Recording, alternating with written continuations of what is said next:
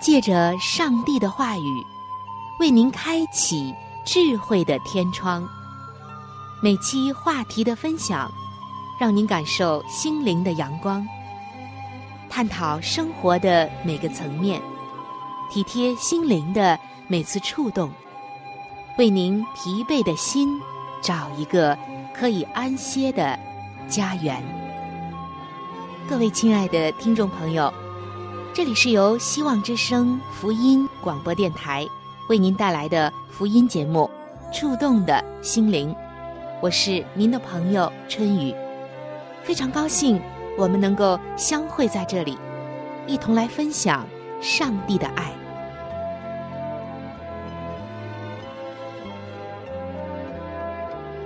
各位亲爱的听众朋友，平安，欢迎来到《触动的心灵》节目时间。主持人春雨在这里向您问好，亲爱的听众朋友，今天的您在忙着做些什么呢？相信生活当中总有一些追求和梦想是你特别执着的，但是我也看到很多的人却这样叹息着说：“我的确在努力，在奋斗，在追求，甚至我用尽了我的全力。”但是到头来却发现是竹篮打水一场空。我也曾经努力的生活过、工作过、打拼过，我也用尽了我一切的爱与方法，还有努力来爱我的家人，来挽回很多的问题。但是现如今我却发现，这一切看不到什么果效。我似乎看不到光明。看不到未来。此时此刻正在收听节目的朋友，你是否现在就有这样的一种感触呢？真的是这样吗？你的付出真的会打水漂吗？还是说，你一切的付出都看不到任何的果效呢？我要告诉你的就是，绝不会这样，只是。时间没有到。如果你还是不相信的话，那么听我慢慢的给你讲述下面的这一种植物。不要小看这种植物，我相信透过这个植物，上帝让我们观察它的成长，让我们来明白上帝为什么使他这样成长，就是上帝要给我们信心。这个信心。不只是现在的，而是给我们一双信心的眼睛，给我们信心的眼光，让你看到你的未来是光明的，你的付出是一定能够收获那累累的硕果的。这种植物是什么呢？我们一起来看一看。这是一种生长在中国最东边的竹子。人们叫它毛竹。那里的农民们到处的播种，每一天精心的培养，直到种子萌芽之后。即使农民们几年以来一直精心的照顾，但是这毛竹四年只长到不过三厘米这么短。大家想想看，三厘米啊，多么的短！你现在马上能够想到三厘米有多么长，而要用几年的时间，却只能长三厘米。别的地方的人看到了这种情景，摇着头表示完全的不能理解。虽然四年之间只长了三厘米，但是听众朋友，你知道吗？从第五年开始，这毛竹就开始了一种暴风生长。什么叫做暴风生长呢？那可是一种狂长啊！这样只要六周，六个星期，听众朋友，它就可以长到十五米，太不可思议了！前四年只长三厘米，但是到了第五个年头，六个星期长了十五米，你能够想象出这种惊人的成长速度吗？短短的几周，在这样的地方，你能够感觉到，好像瞬间就可以长成郁郁葱葱的竹林了。或许看起来这六周发生了不可思议的变化，但是你知道吗，亲爱的听众朋友，在这之前的四年之中，毛竹将它的根在土壤里面已经延伸了。好几百米。原来，他在打自己的根基。当它的根部已经蔓延到几百米之远，吸足了水分和养分，那个成长的速度就会惊人。原来，他已经在默默的打好自己的根基。在根之上，人的肉眼能看到的地方，看不到什么成长。看不到什么果效，看不到任何一丝一毫华美的、荣耀的，能够彰显它成长的东西。然而，只要底部的养分够了，孕育的到时候了，那么它自然会疯长。今天在我们身边也有着这样的人，即使拼了命的去工作努力，也看不到成果。也或许，即使不被人知道，也坚持到底的人们，当我们看到他们的时候，也许会认为他们很不幸，或者认为他们是傻子。但是，他们并不是不再成长，而是在扎根，很深很深、很结实的根。等到时机成熟了。他们就会登上别人遥不可及的巅峰。当你看到某个人怎么一下子得到那么高的荣誉，当你看到舞台上一些耀眼的人们怎么一下子就登上了如此华丽荣耀的舞台，展现他们惊人的技能呢？难道你忘记了“台上三分钟，台下十年功”吗？绽放是一瞬间的，但是成长却是无声无息的、很久的一种酝酿。孩子们的成长也是一样的。听众朋友，你怎样看待孩子的成长呢？其实每一个孩子都是一颗花的种子，只不过每个人的花期是不同的，有的花。一开始就会很灿烂的绽放，有的花需要漫长的等待。不要看着别人怒放了，自己的那颗还没有动静就着急。你要相信，只要是花儿，都有自己的花期。精心的呵护自己的花儿，慢慢的看着它长大，陪着它沐浴阳光风雨。这何尝不是一种幸福呢？相信孩子，静待花开吧。也许你的种子永远不会开花，因为它已经长成了参天大树。在圣经的传道书十一章第六节，这里上帝告诉我们说：早晨要撒你的种，晚上不要歇你的手。因为你不知道哪一样发旺，或是早撒的，或是晚撒的，或是两样都好。是的，亲爱的听众朋友，尽管我们无法知道未来，但这不是懒惰的借口。结局都不是偶然产生的。无论什么时候，都需要勤劳和充分的预备。关键就是。你今天都在做什么呢？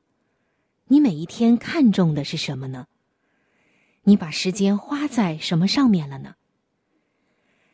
把时间用来喝酒，就成了酒量；把时间用来抱怨，就成了怨妇；把时间用于保养，就成就了美女；把时间放在养生上，成就了健康；把时间用来挑剔，成就了刻薄；把时间用来算计，成了一无所有；把时间用来学习，成就了智慧；把时间用在工作上，成就了事业；把时间用在家庭上，就成就了亲情。总之，时间是公平的。每个人都一样。也许你要说，我在一切的事情上，我真的是努力了；或者说，我在某一件事上，我实在是努力了，而且努力了很长的时间，但是依然没有收获。那么，你要不要去想一想，在今天节目刚一开始的时候，我和您分享的那个毛竹呢？我们要不要学一学他的忍耐？他的精神呢？上帝让我们看到他的精神。四年之间只长了三厘米，然而毛竹耐得住这三厘米，所以到了第五年，当他扎稳了根基之后，它能在短短的几周之内长十五米高。难道这不是最后的辉煌，等待之后的收获吗？上帝。能够使一夜之间蘑菇就长出来，他也会从容不迫的用几十年来栽种一棵橡树，或者是巨大的红杉树。在圣经中，我们也看到，上帝花了十三年来预备约瑟，使他能够担任埃及的宰相。上帝又投资了八十年的时间来预备摩西做四十年的侍奉。当萨摩尔高立大卫为以色列的王时，大卫还是个年轻人。可是，在他最终登上宝座以先，却必须经历许许多多的苦难。圣经中很多的伟人、先祖与先贤都是这样：先预备，先磨砺，然后才能成就上帝在他们身上所成就的事情。以及一番伟大的作为。所以，亲爱的听众朋友，亲爱的弟兄姐妹，当我们觉得努力了一整，却两手空空，看不到果效和期待的这些东西时，你是否想过，我们需要等待呢？你是否想过，不是井里没有水，是挖的不够深；不是成功来得慢，是放弃的快。所以，成功不是靠奇迹，而是靠轨迹，靠这个过程，奋斗的过程。美好的生活要有四度空间，那就是宽度、深度、热度和速度。不要只想着成功，不要急着成功。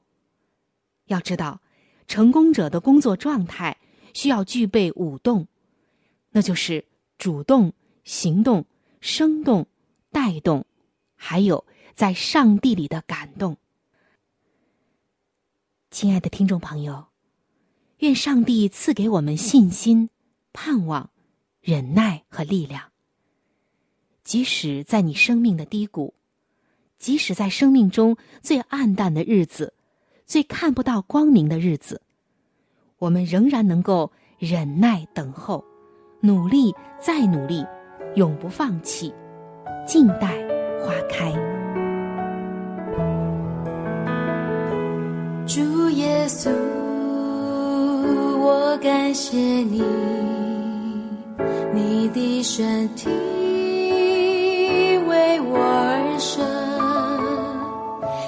我出黑。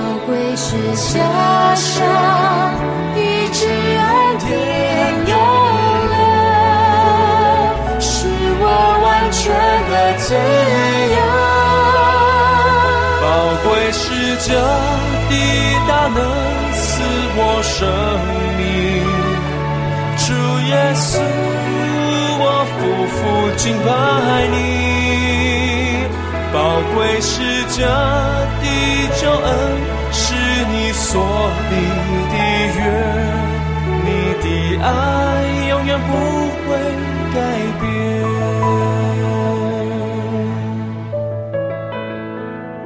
主耶稣，我感谢你，你的身体为我而生，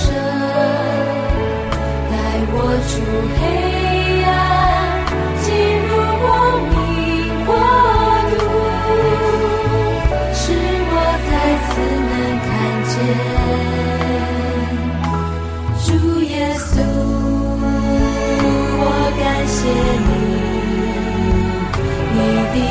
宝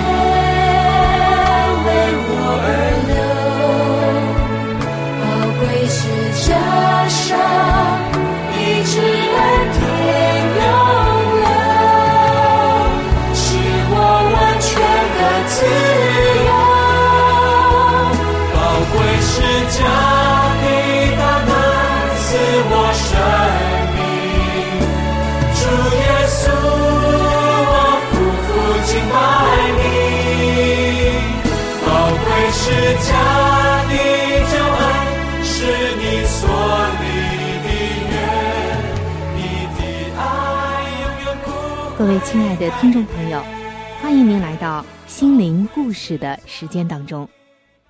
今天要和您分享的心灵故事叫做《上帝为什么不使用我》。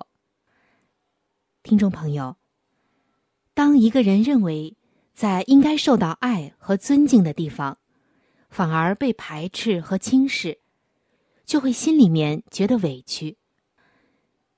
有一个遇到故事就这样写道：猫头鹰也是这么认为的，于是委屈郁闷极了。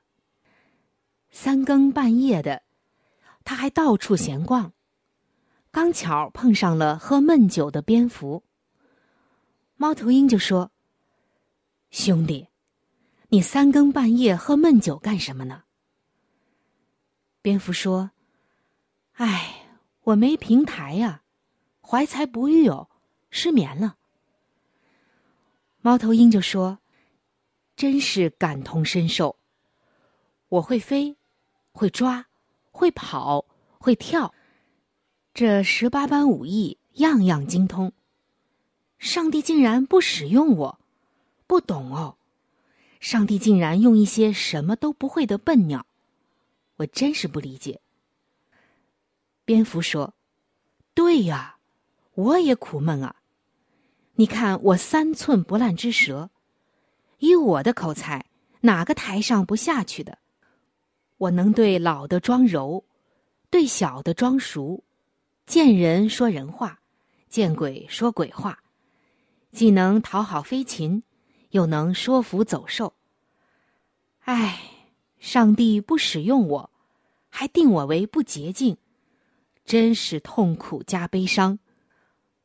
猫头鹰说：“来来来，咱俩今天真是酒逢知己千杯少，我们今天也算遇上个知己。难怪我们都失眠啊，原来都是天涯沦落人哦。”蝙蝠说：“若我们能联手，一定会事半功倍。”我们利用黑夜在他们安排的事情上捣乱，到处放话，把他们搞乱出笑话了。那时我们再出来平局，不就有机会展示才能了吗？三更半夜的聊天特别的刺耳，因为夜静悄悄的，吵醒了邻居的乌鸦。他再也听不下去了，就说。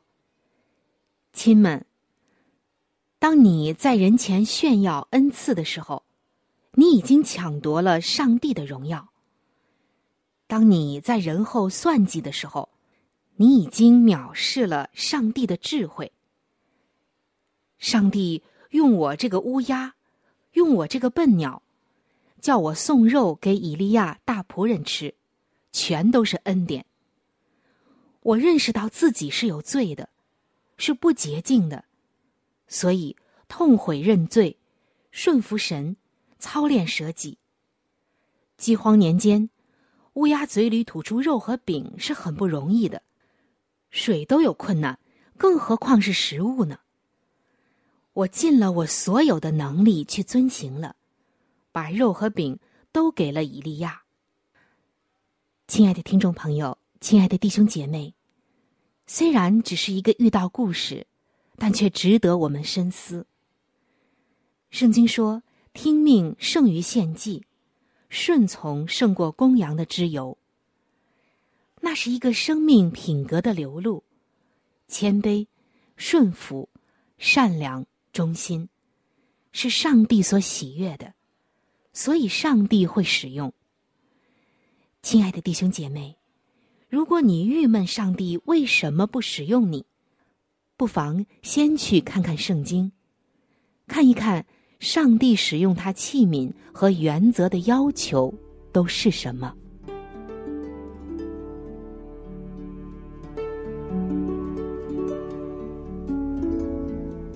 在生命中最艰难的日子里，上帝让我每日和他亲近，经历他的同在。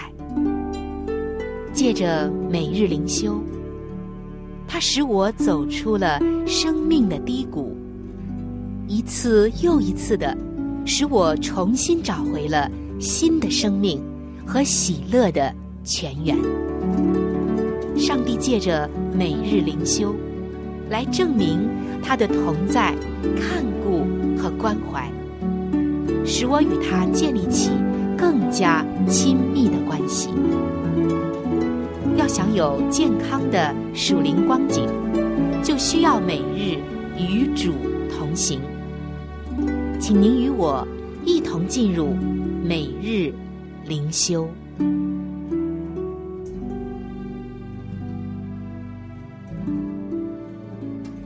各位亲爱的听众朋友，欢迎来到每日灵修的时间当中。今天每日灵修的主题经文是记载在旧约圣经诗篇四篇七节的经文。你使我心里快乐。今天每日灵修的主题叫做安然歇息。听众朋友，您有没有这样的一种经历？漫漫长夜，尽管你尝试了各种方式，辗转反侧，再弄松枕头，但是还是不能够入睡呢。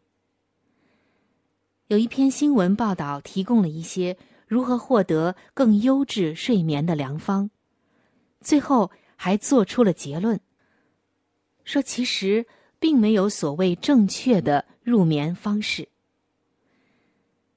我们知道睡不着觉的原因有很多，个人和个人都是不一样的，所以没有一个统一的正确的入眠方式。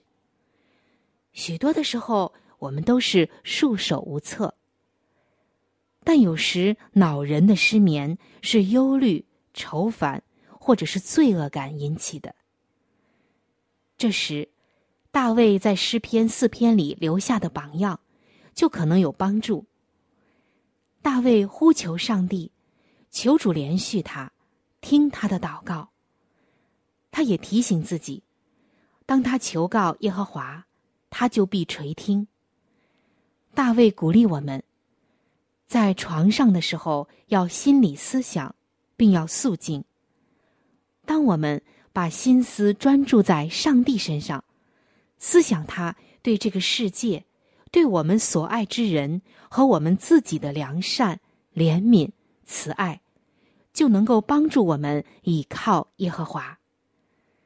上帝希望我们放下担忧，不要自寻解决之道，而是倚靠他成就一切。他能使我们心里快乐，以致我们可以安然躺下睡觉，因为独有你耶和华使我们安然居住。虽然在人生翻滚的狂风暴雨当中，但是我们仍然求主赐我们平稳安静的灵，让我们能够寻觅到灵魂深处真正的平安。尽管彻夜难眠，上帝仍然可以使我们真正的安歇。